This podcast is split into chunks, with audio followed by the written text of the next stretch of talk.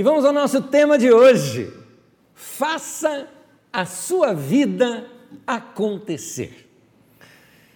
Gente, eu, eu não sou tão velho assim, mas eu acho que eu já posso começar a ensinar algumas coisas aos mais novos sobre a vida. Uh, todos vocês sabem que a nossa vida ela é feita de pequenas e grandes decisões que nós tomamos. São essas decisões que acabam assim direcionando, determinando a nossa vida. E um detalhe, hein? chega a influenciar até mesmo a nossa descendência. Eu tinha 19 anos de idade quando eu optei por uma decisão que eu tomei na minha vida que direcionou completamente a minha vida. Eu tinha uma oportunidade de morar no exterior e talvez eu tivesse me mudado para o exterior, vivido no exterior e construído talvez uma outra família, uma outra história e uma outra carreira. Então, note, uma decisão que eu tomei é, de, é, de optar por uma outra profissão, para você ter uma ideia, já redirecionou completamente a minha vida. Então, assim como, por exemplo, alguns de vocês têm aquela ideia de morar num outro país, uma decisão como essa muda completamente a história, não só sua, mas dos filhos, daqueles que vão nascer, daqueles que serão sua descendência. Toda a sua descendência é influenciada por uma decisão sua. Portanto, nossas decisões são muito importantes. As decisões com quem é, com quem casamos ou se casamos. O casar ou não casar pode determinar muita coisa na sua vida.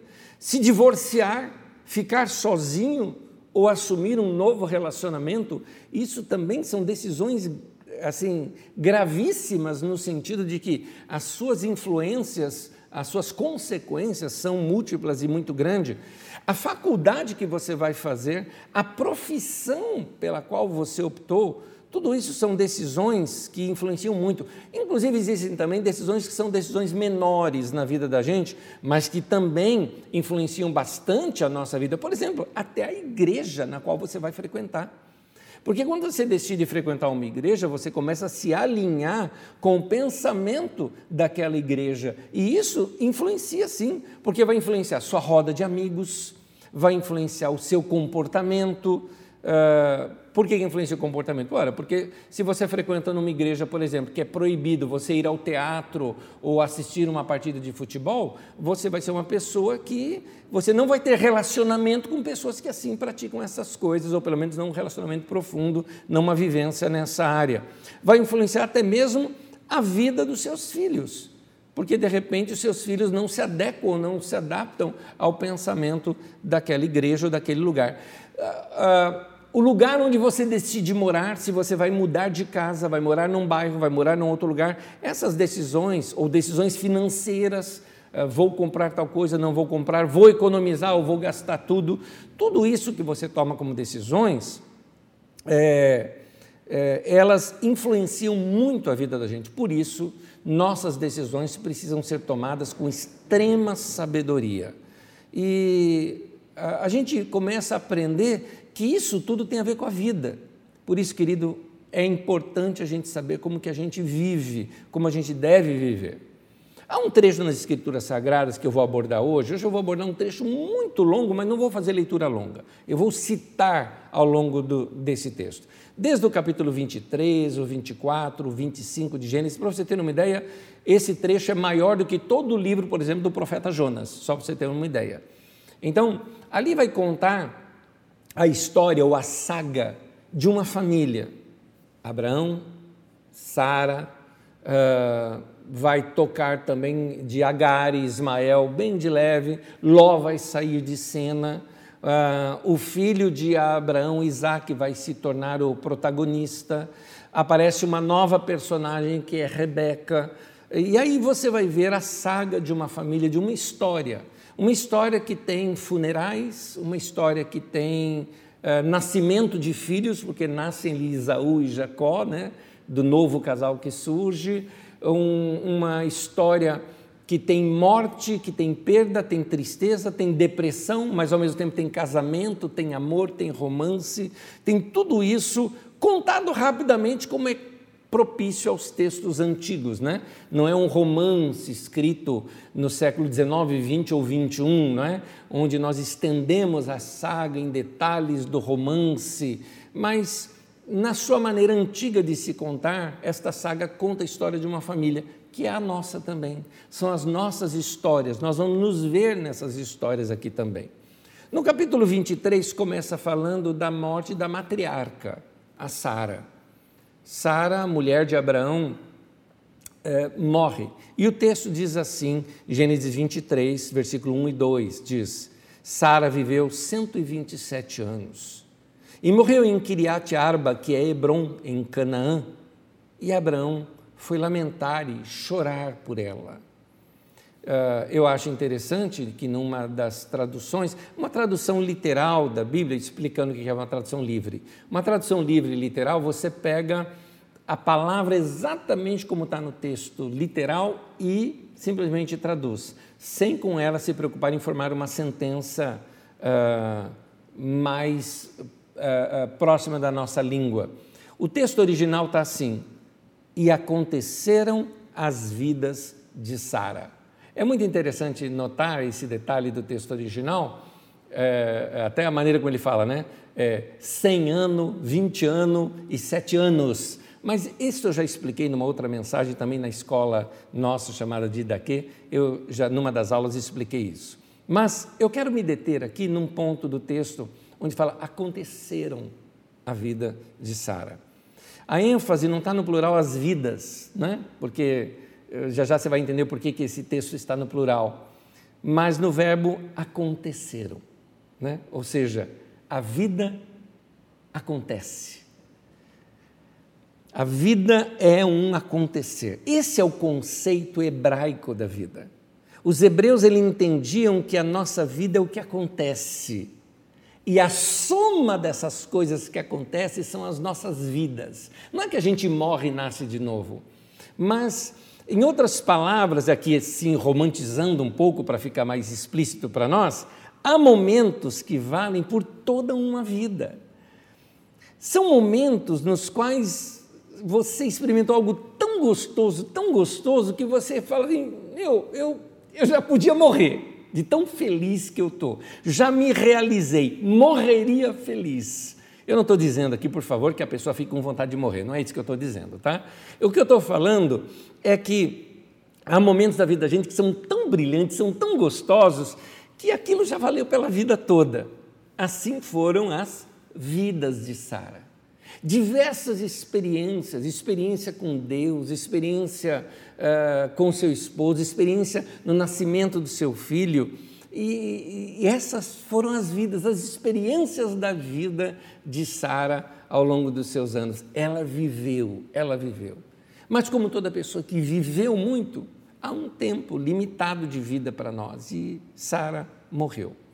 O texto continua, lá em Gênesis 23 ainda continua o texto e vai contando a história. E na história, Abraão vai até os Eteus, a nossa tradução às vezes traz a palavra Itita, mas aí você pode confundir com outro povo chamado Itita, então fica melhor colocar aqui os Eteus, os filhos de Et.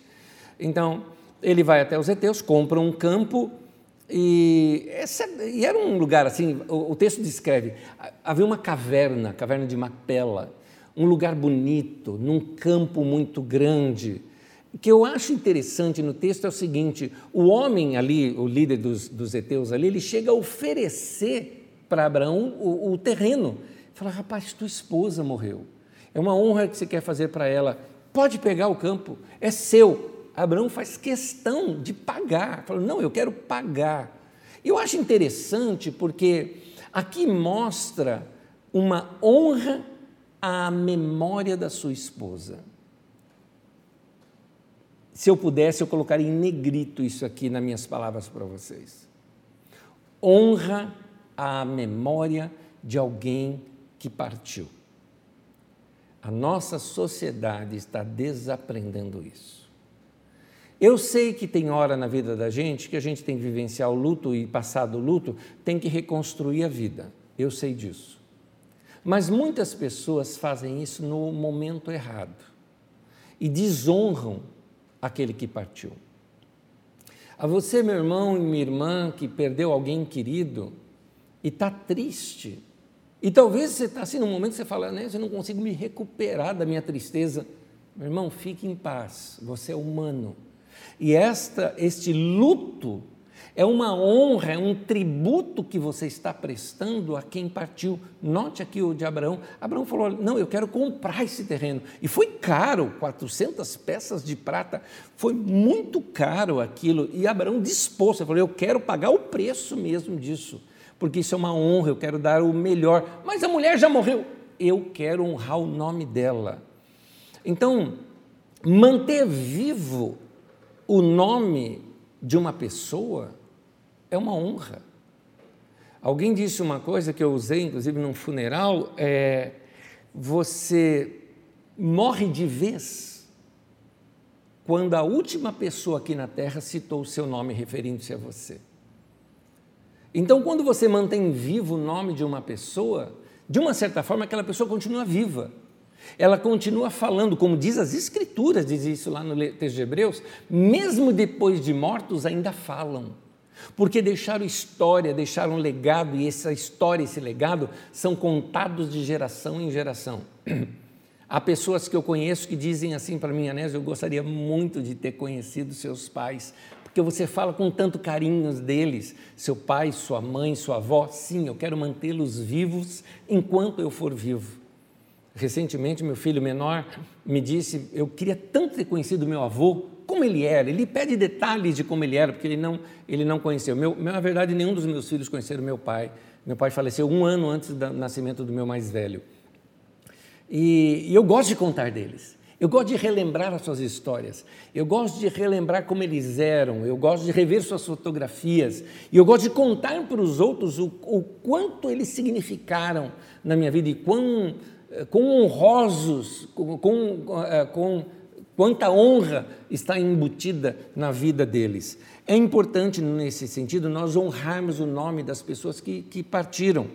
É, eu confesso para vocês que é, eu chego ao ponto da revolta, essa é a minha expressão, é o Anésio falando aqui agora, tá? não é o pastor falando, é o Anésio humano, Anésio Rodrigues de Souza, tá? humano, falando aqui com você, eu chego ao ponto da revolta quando eu percebo que uma pessoa arruma um outro marido, arruma uma outra mulher, quando o outro defunto nem, nem esfriou ainda, como dizia minha avó. Defunto nem esfriou e já arrumou uma outra pessoa. Eu acho isso uma desonra. Eu sei que o mundo hoje é assim, as pessoas fazem isso no mundo, mas quem diz que nós temos que seguir isso? Quem diz que nós temos que seguir essa boiada toda fazendo dessa maneira? Então é importante nós mantermos é, é, honra às pessoas que partiram. É isso que nós estamos vendo nesse capítulo. A vida é assim. Anésio, mas aquela pessoa já foi, já morreu, já acabou. A vida segue. Cuidado com algo chamado leviandade. Leviandade é tratar de tão leve as questões que torna-se desonroso aquilo que você faz. As pessoas merecem respeito. Foi uma vida vivida, foi uma história escrita, foi um marco que essa pessoa deixou. Ela deve ser sempre lembrada com muita honra. E esse capítulo nos mostra isso, essa história aqui nos mostra isso.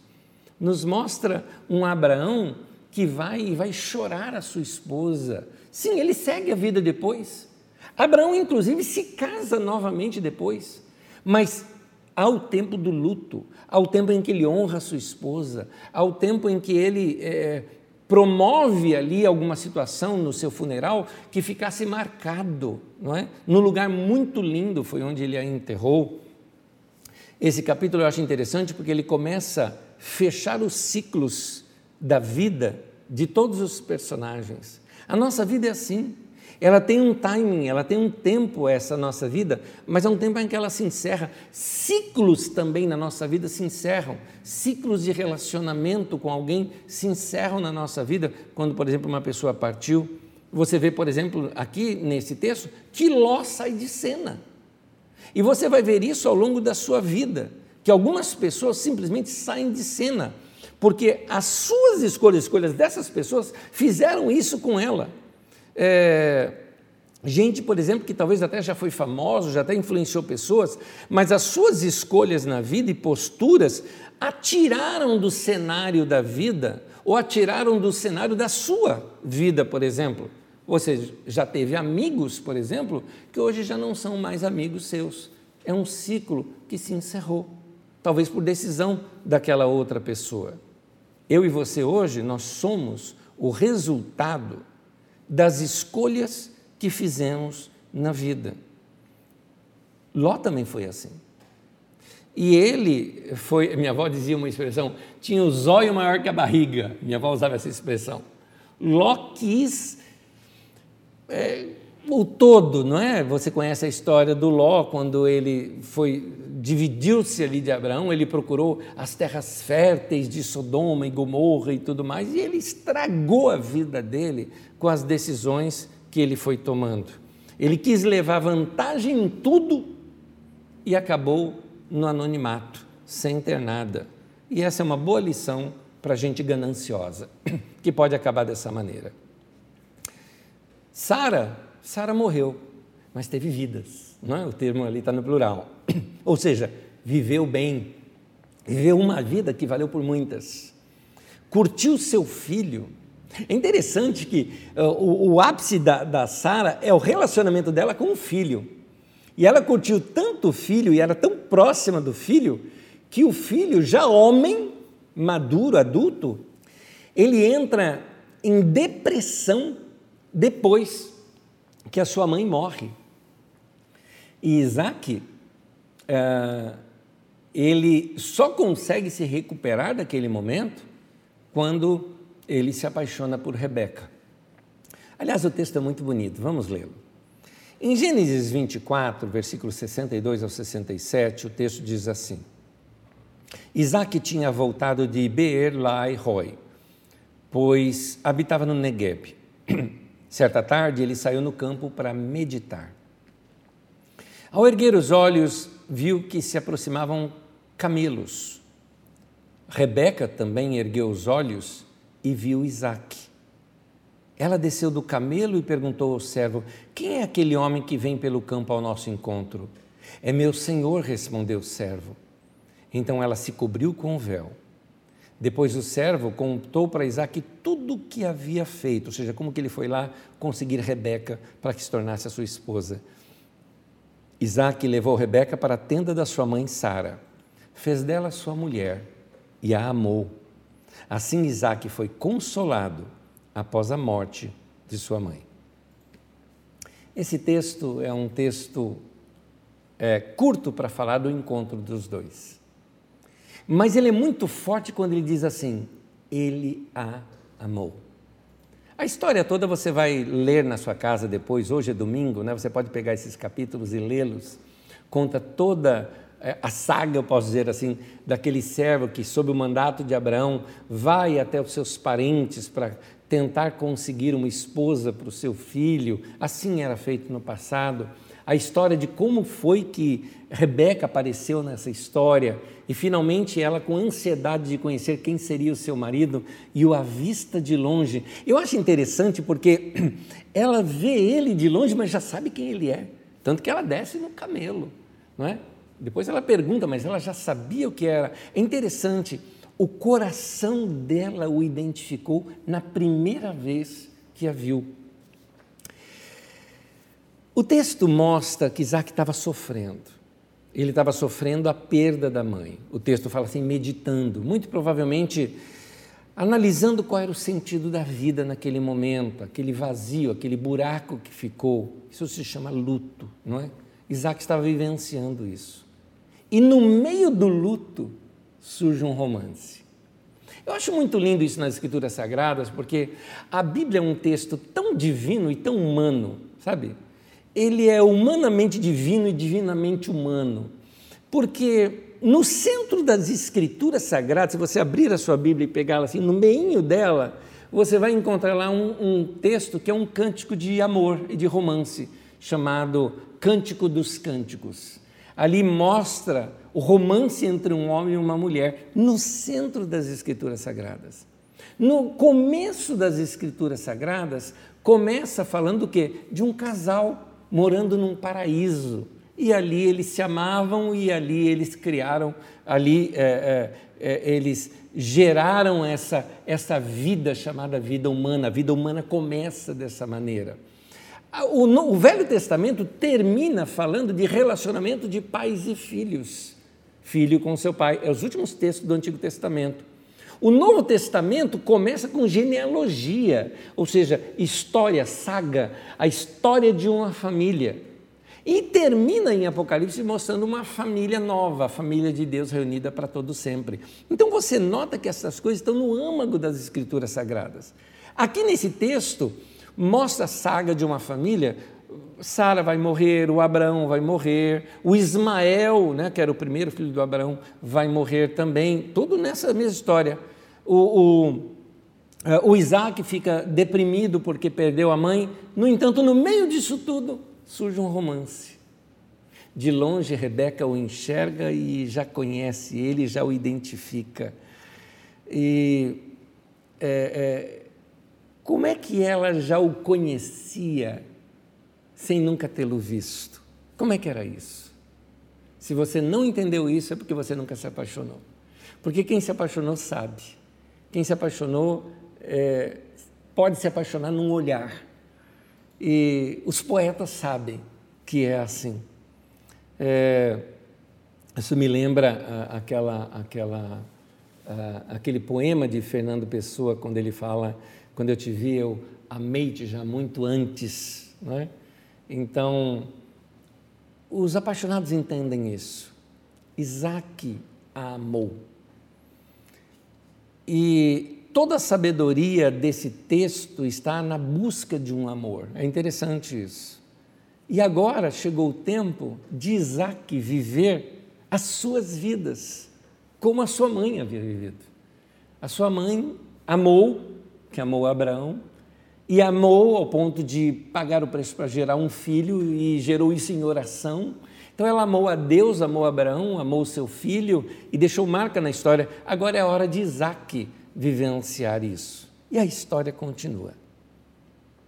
Continua assim: Abraão fica viúvo, passa-se o tempo do luto, uh, segue a sua vida e ele se casa de novo e a sua nova esposa chamava-se Ketura.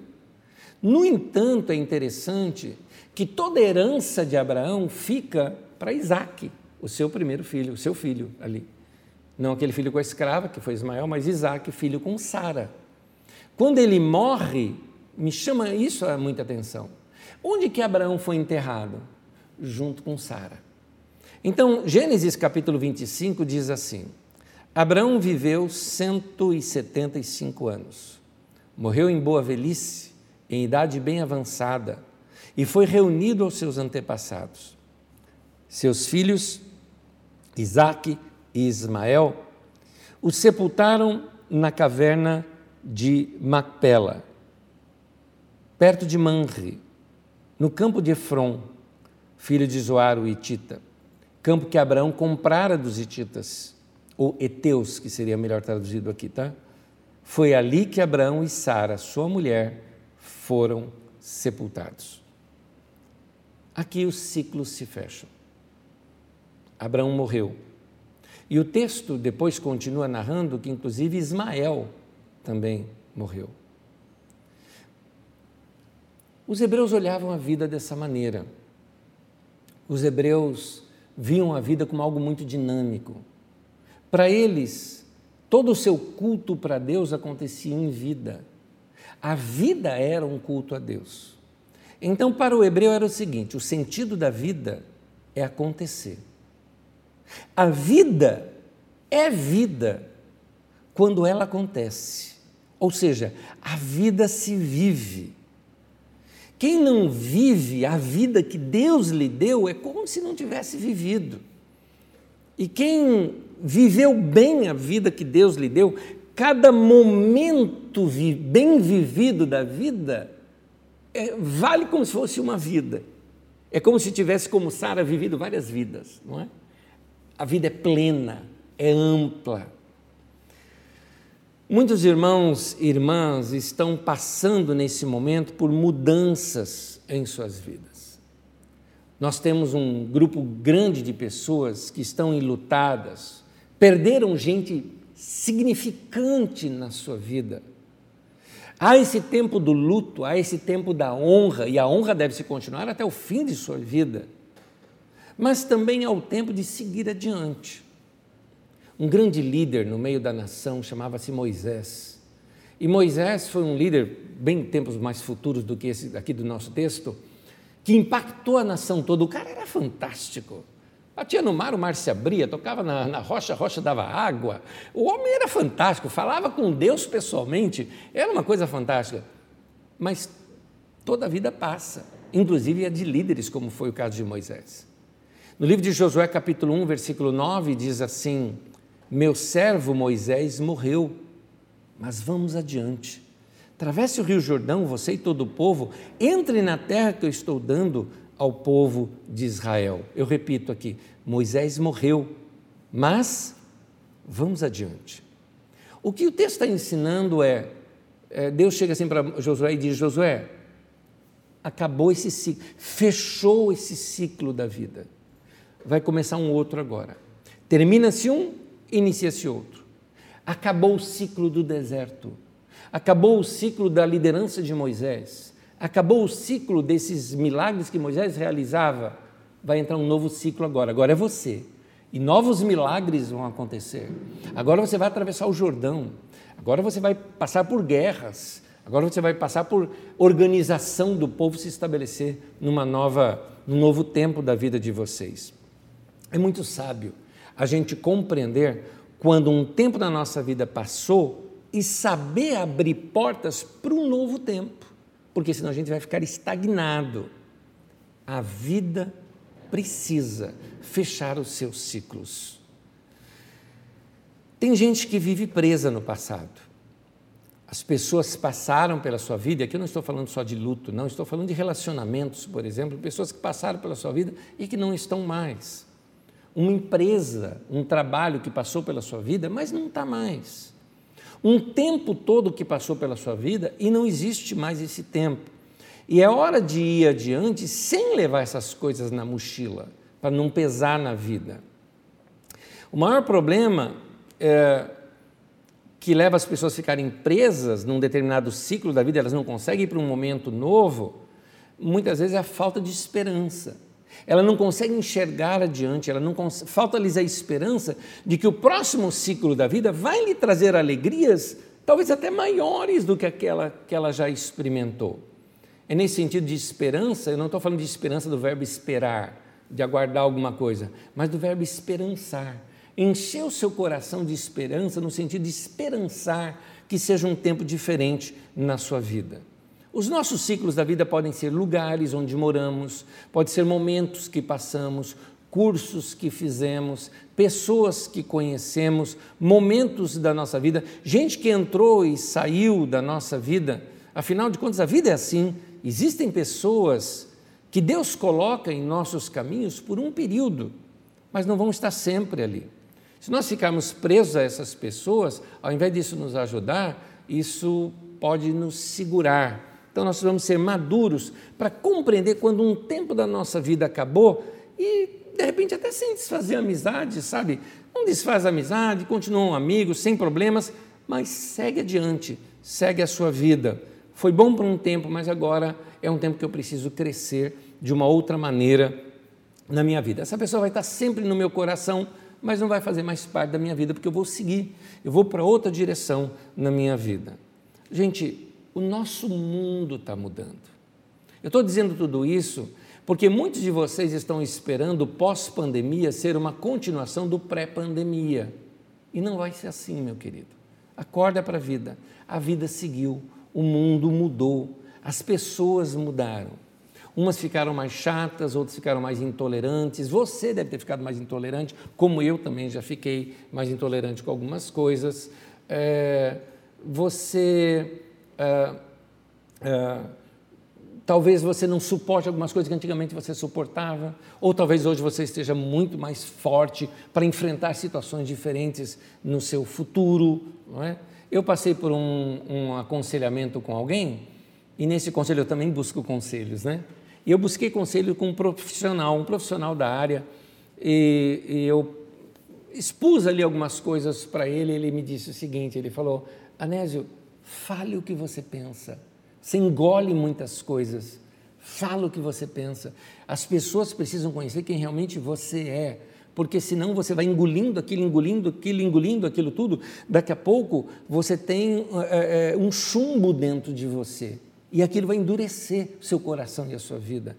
Põe para fora, libera, fala, claro, com educação, com elegância, às vezes ríspido também, diante de situações que, que, que precisam ser tratadas assim, mas fala, porque você precisa, sabe, puxar o pininho da panela de pressão. É interessante esse conselho, é um novo tempo, é uma nova época um novo momento.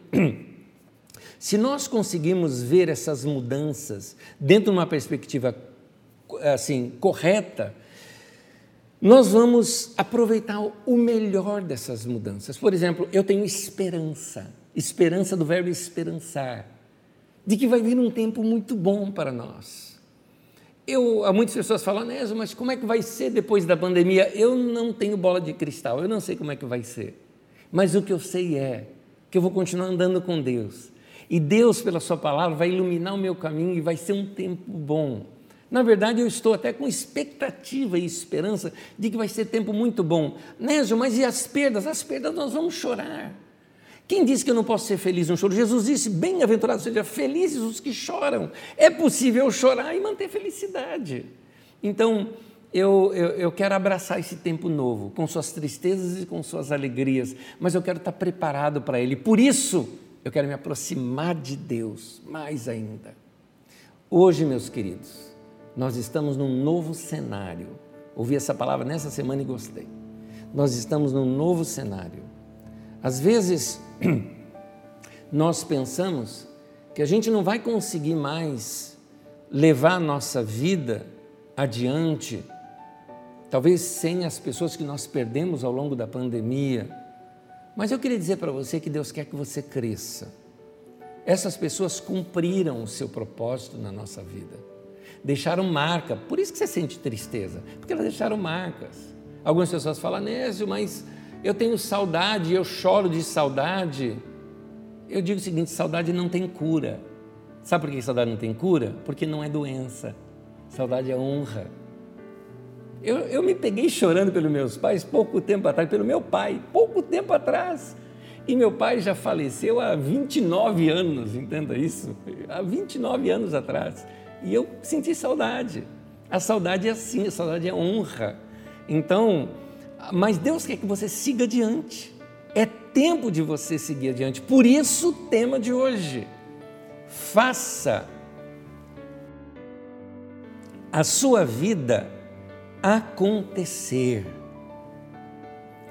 Querido, expanda a sua vida. Expanda a sua vida. Amplifique mais um pouco. O que eu quero dizer com isso? Amplifique um pouco mais o que você tem. Desenvolva o conhecimento em outras áreas da sua vida. Saia um pouco da sua caixinha você precisa de variedade, meu querido, vai crescer. Olha aí outra frase: precisamos de renovação.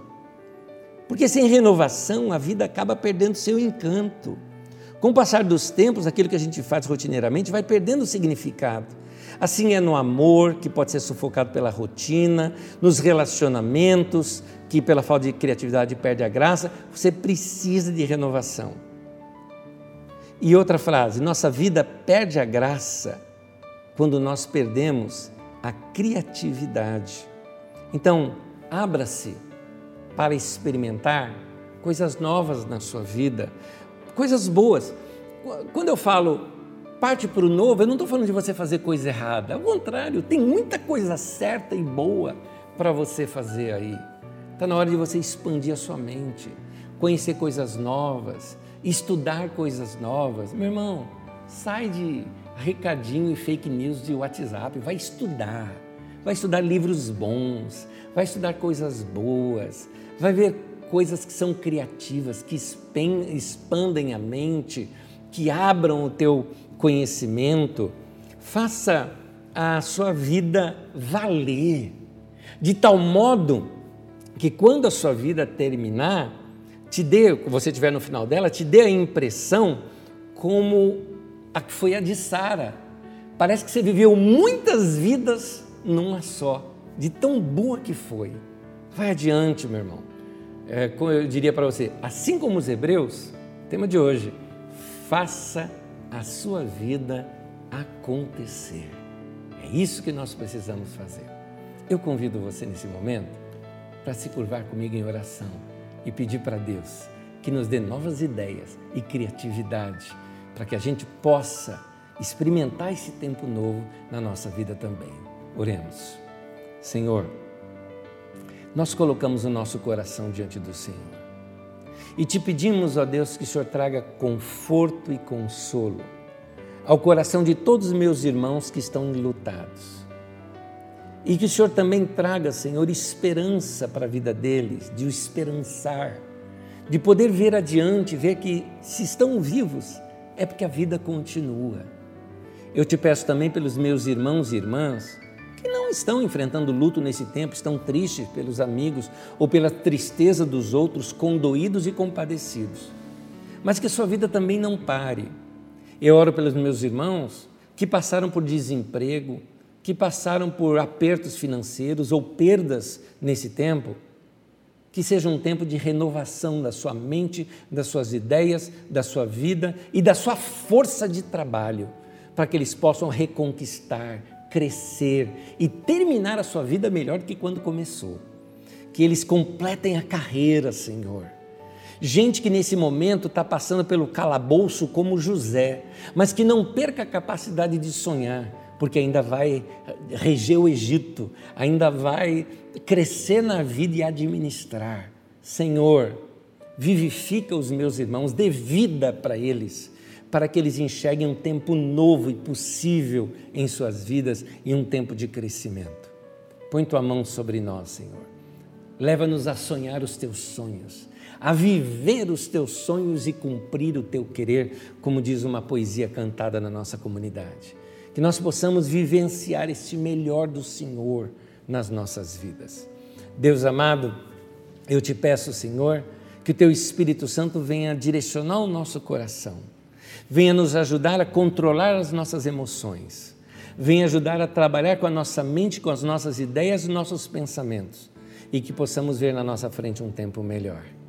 É com expectativa, não ansiedade, mas é com esperança que nós aguardamos esse tempo novo na nossa vida. Em nome de Jesus. Amém e amém.